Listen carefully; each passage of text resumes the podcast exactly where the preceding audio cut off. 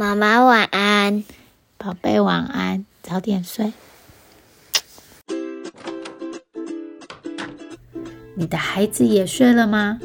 我是思璇 Marcy，你正在收听。你今天好吗？我是一位生活教练，在这里我关心你今天真的好吗？来，让我陪你走一段。这是你今天好吗？第二十二集，好问题的力量。问问题可以帮助你有更好的生活品质。我是 Marcy 思璇。这周真的很感谢私讯我的朋友，好，谢谢你给我的回馈，真是很大的鼓励。那因为这些回馈，真的是让我继续做 Podcast 的动力。好，所以如果你听到我的 podcast 你喜欢的话，那希望你可以给我一些回馈，给我一些资讯也都可以。你今天好吗？哎，你昨天晚上吃什么东西？你最喜欢的电影是哪一部？那问你，你最喜欢的城市是哪一个？还有那个吃不的的和白不的的这两个字，它的用法有什么不一样？而我问你了这些问题，你心里应该有做一些回应吧？即使你没办法当场回复我，可是你心里应该有做一些回应吧？我今天想要和你分享问问题的力量。为什么要问问题？问题到底怎么帮助我们？这一集我很想要分享很久了，那今天终于有机会和你分享问问题的力量。为什么呢？因为在我的课程当中，我的 coaching 当中，啊，我最常用的工具就是问问题。常常觉得，当我们卡住了，我们生活碰到瓶颈了，最知道解决方法的人就是你自己。那只需要一些问题，只需要一些提示。那刚刚我。问你了这么多问题，你应该有感觉到了，是当我问你问题的时候，你心里好像就直接的去回答了这些问题的呃答案。我们的大脑不能多工作业，意思是大脑一次只能做一件事情。所以当我问你问题的时候，你的大脑就会刻意的停下来，然后再次的引导。好，把所有的资源都拿来去想我刚刚问你的问题，不管这个问题是多么大或者是很小的，你都会想说：“哎，我要去回答它。”当我问你问题的时候，大脑就会马上去搜寻问题的答案，所以你的脑子好像是被绑架了，好，被问题绑架了，这就是绑架了你的意识，就是譬如说。你在思考，等一下要出门去买菜的东西，或者是个办事情的路线。你小孩问你的一个问题：“妈，我那本书去哪里了？”你就会需要停下你的脑袋思考，啊，就回他说：“哎，就在那边。”然后你就会问我自己：“哦，我刚刚想到哪里了？”所以，我们的大脑一次就做一件事情，就是当我们在思考的时候。呃，我没有办法同时回我的孩子，然后同时又在想我的代办事项。你的大脑一次只会处理一个概念，然后回应一个问题。那知道这个概念之后，我们来呃谈谈这个问问题的这个神经科学。我们的脑有不同的神经回路。好，那你就可以把这个大脑想成大大小小的马路。它是非常可塑的，呃，非常弹性的，就是小孩子的大脑哈，和你长大了以后的大脑是很大的不一样，就是因为你学习到东西，你经验到东西，所以这个神经回路，这个大大小小马路都长得不一样了。当你问问题的时候，你的脑子在很忙碌的去找这些路径，那通常他找的是呃，我们常常经过的、常常用的这很大条的马路。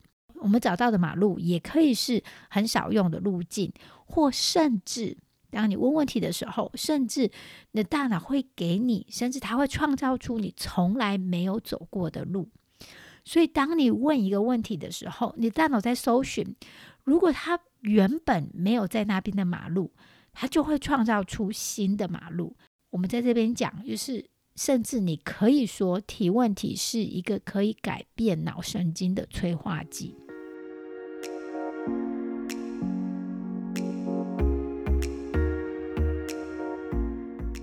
小孩在问妈：“我的东西在哪里？”吼，很好笑。全家找不到东西的时候，每次都是问妈妈嘛。哈，你的脑子会只有想到你的问题和回答你的问题，所以当放出问题的时候，它会占满你脑部的思考过程。当脑子只有想着答案的时候，它好像就没办法去。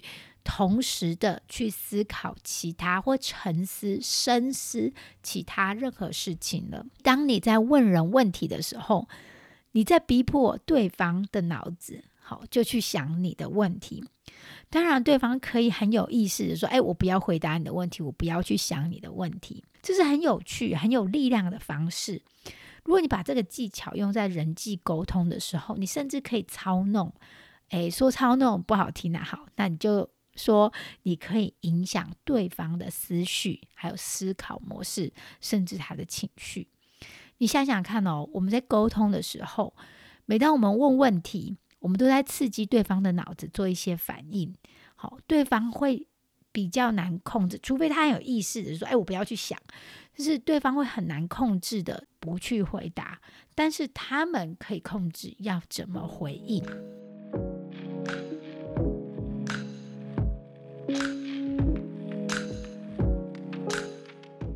那接下来呢？也有研究指出，问问题可以影响着你的行为和你做决定。就是问他们说：“哎，你要不要去投票？”那就是这个问题就增加了百分之二十五的投票率。所以，单单用问问题就可以影响别人的行为。所以，问问题是非常有力量的。为什么问问题会有这么大的影响力呢？它甚至可以改变我们的决定或我们的行为呢？因为问问题会先引发我们的大脑，让我们的大脑先去思考那个行为哦，我等一下去投票，然后增加做这个行为的可能性。好，什么意思呢？就是我们去想，哎，我等一下要去投票，然后呢，我又想过了，所以我真的就有可能比较有可能去做。去投票，研究也显示，是我们大脑越去想这个行为，我越常去想，哎，我要去投票，那天要去投票，那么我们就越有可能去做这个行为。那这也是为什么我们叫孩子做事的时候，如果你说，哎，孩子，你去做什么什么什么事，如果你有一个说，哎，是的，妈妈。这样的小孩，那我恭喜你。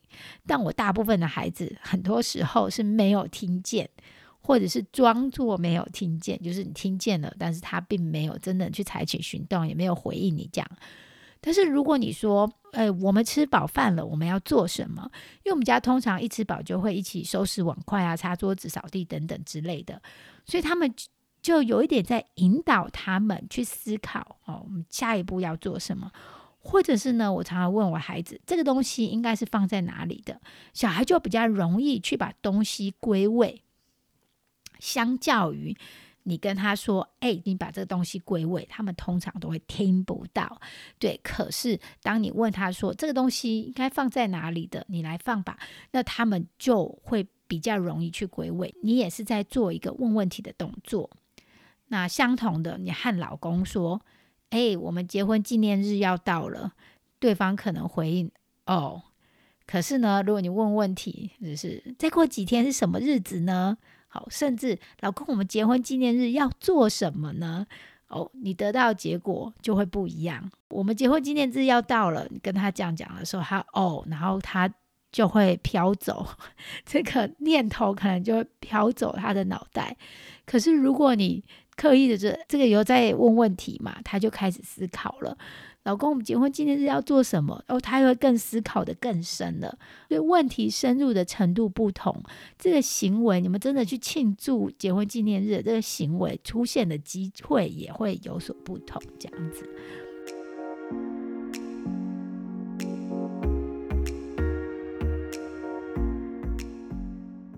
接下来我要介绍这个名词，它有一点大，叫 Reticular Activating System，我们把它称为 RAS。简单来说，它是引导我们脑部的注意力和资源的这个部分。如果我们对所有五官进入大脑的资讯都照单全收的话，我们大脑根本处理不完。譬如说，你现在静下来，你会发现耳朵听到的是除了我的声音之外，可能有车子的声音，可能有时钟的滴答声、小孩的讲话声，甚至我现在可以听到我们院子这个浇水器的声音。大脑当然无法处理所有的讯息，因为会消耗太多能量。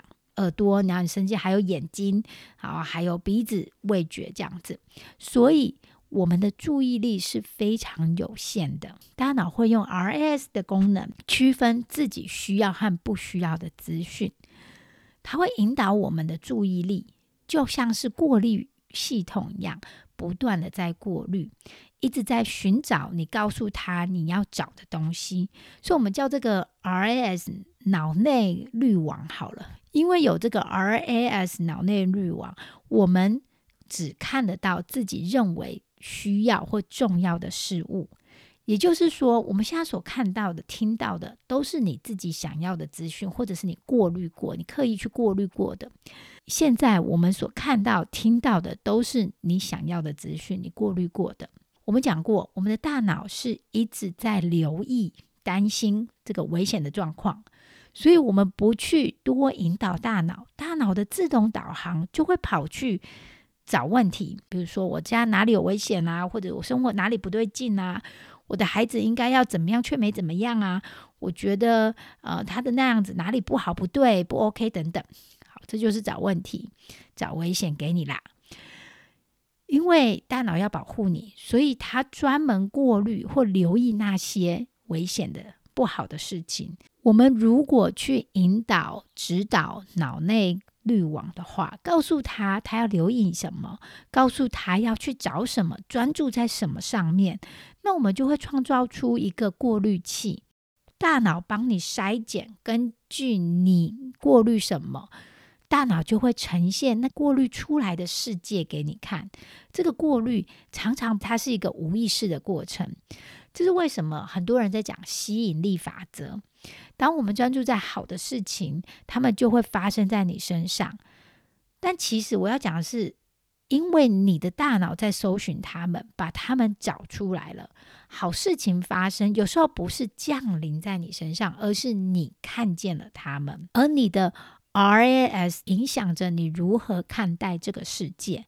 譬如说，有一阵子我们很想要一个 Subaru 的车，那我就发现到处都有人在开。我开始在找这种大轮子可以带小孩慢跑的那种推车，有没有像战车一样那种推车？想一面推小孩，然后一面慢跑。当我在找这样子的推车的时候，我发现到处都有人在推慢跑的这种推车。它影响着你怎么看待这个世界，所以你有一个信念，哦，譬如说你是一个很善良的人，或者是你是一个时间很不够用的人，譬如说你是一个呃很穷的人，你是一个很棒的母亲，你的大脑过滤器就会不断不断的帮你寻找证据来验证那个信念，也因此这个信念就变得很重要。这是为什么？我们要很有意识的去塑造我们的问题。当我们问自己问题的时候，会发生什么事呢？一样事情会发生，就是我们问我们自己问题，我们的大脑马上就专注在这个问题上面，马上就很忙的去搜寻问题的答案。我们在找答案的证据，要支持这个答案的证明。这是为什么要好好设计问自己的问题是这么的重要。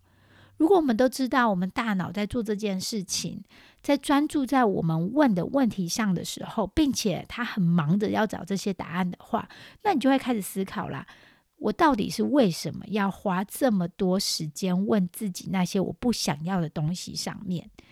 如果把这个注意力过滤器看成我们有一定的预算。那我们为什么要把钱花在不想要的地方上面嘛？我们告诉我们脑袋什么，他就去外面找、去留意、去搜寻这些证据。当我们问自己一个很有品质设计过的问题，我们就是刻意让我们的过滤器、我们的 RAS 去搜寻。好，所以我们不要浪费时间在问糟糕的问题，像是我为什么那么糟糕？我到底发生什么事？我为什么一直犹豫不决？你是在逼迫你的大脑生出很多证据，产生这些证据来证明你是有问题的，你是很糟糕的，你是很犹豫不决的。相同的问题，像是我的孩子怎么那么烦？好，你只会让你找到更多让你烦躁的证据。或是我的先生为什么不懂我？好，你就可以找到很多他不懂你的证据。相同的，当我们在问我为什么那么糟的时候，我们从来就没有问过我为什么那么棒。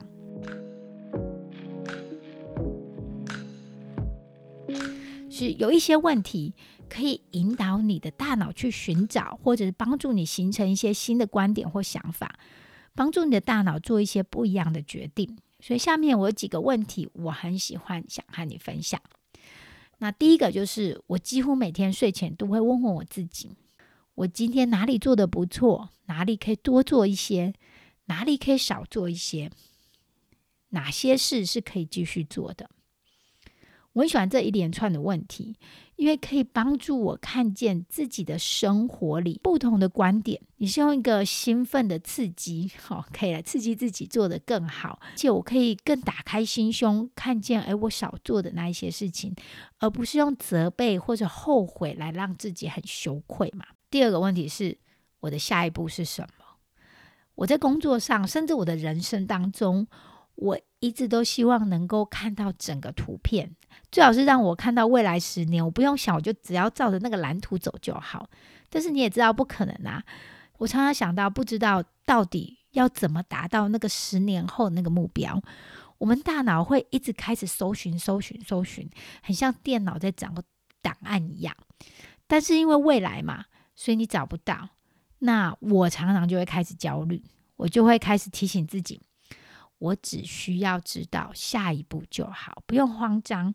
我知道下一步要怎么走就好。然后呢，相信我走到下一步的时候，我会再找到更下一步。我记得前几周和一位朋友免费咨询当中，他提到他想要转换工作，他对现在的工作很厌倦，他最终是想要出国读书，但是现在正在准备考试，前几次又没有考好。所以啦，他就担心考到了，但是又申请不到，然后呢，又担心申请到了又没有学费可以付，然后又担心有学费付了，父母亲也开始老了，要照顾他们，不能出国读书了。你有看到吗？每一层都有一个担心，累积起来就会变得非常的多。但是你看到了目标，然后你只需要知道下一步做什么就好。不然，大脑会帮你找很多不必要的烦恼。当你到了那下一步，说不定有很多事情不会想通了，不会照你所想的那个样子去发展。不是要你什么都不去想，只是你想过了。哦，我知道会碰到某些困难，然后呢，我轻轻的安抚自己的情绪，就轻轻的对自己说：“我只要知道下一步要怎么走，这样子就够了。”第三个问题，未来的我会说什么？会做什么？或是我已经达到那个目标，理想的自己会和我现在的我说什么？这个概念好像有和你分享过。主要的原因是，我要我的脑袋可以去思考未来，而不是过去的自己，就是不断的停留在很熟悉的回路里面。我走过的路，我的大脑会想要让我自己感觉到安全不危险。走过的路有经验嘛，就会觉得最安全。那未来的自己，我是希望我能够学习，我希望我能够成长，可以冒一点点的险。那未来的自己，他会告诉我我该怎么做，怎么说呢？再来，这是一个比较困难的问题。好，这个问题是：这是有在帮助我，还是在伤害我？当我发现我的脑袋有一堆想法的时候，我会把它们写出来，然后很客观的看着这些想法，决定这个想法或者这个行为到底对我有没有帮助。譬如说，我觉得我真是一个很没效率的人，好，这是一个想法。这个想法是在帮助我，还是让我更焦虑？我们很容易习惯落于某一个想法，然后在自动导航之下，就一直去反复的想那个想法。最好是停顿一下，我们想一想，如果我一直想着我没时间，那这个想法到底是有帮助我，还是让我更挫折？那么你记得，我们的想法是可以选的，是有选择性的。当我刚搬来美国的时候，这个受害者心态很重，觉得都是因为别人，都是为了家庭好、先生的工作、小孩的教育等等。我就会问问我自己，这到底是怎样也为了我好？我就会发现，原来我搬到另一个地方，我变得更勇敢了，我的语言能力大大增加，我更会处理事情了。我离开了我的故乡，然后原本熟悉的人，诶，我开始发展出我自己的价值观和我自己的一套生活方式。以前可能会担心别人觉得啊，我不应该啊，我很浪费啊，我不负责任。可是到了一个 陌生的地方，我好像不需要过去的一些包袱了。我可以重新思考一些我以前觉得理所当然的事情了。我对别人有更多的同理心，感觉我整个个性都不一样了。这到底怎么样，也是为了我好。再来是我想要成为怎样的人，想呈现怎样的自己。我不能控制别人，可是我可以选择我的反应。当我碰到一个很难相处的人，我想要成为怎么样的自己？我要生气抱怨，还是画一些界限这样子？那另外一个就是今天要怎么样可以更好玩？要怎么样让这件事情更好玩？再来这个问题是还有什么其他也是真的？当我因为孩子争吵很厌烦的时候。觉得哦，他们实在太爱计较了。我也会问问自己，还有什么也是真的？他们爱吵，其实他们也很爱玩，常常三个玩在一起，甚至一起玩的时间比吵架的时间还要多很多。所以爱吵架是真的，爱玩他们相爱也是真的。我今天提供了很多好品质的问题给你，也告诉你了问问题它是有多么的重要，它甚至影响着我们的视野。只是整个都不一样的，所以记得你可以训练你的大脑，你可以引导你的大脑，带他去一个很棒、很有趣、很好玩的地方。记得你要好好利用它。今天和你分享了问题的力量，大脑是对问题怎么反应的，还有几个我喜欢问自己的问题，你也可以试试看哦。如果你喜欢今天的节目，请你和朋友分享，并且给我五星好评，或是留言给我。你们的留言会帮助更多人找到这个节目，也让我有继续创作的动力。好，那我们下周再见啦，拜拜。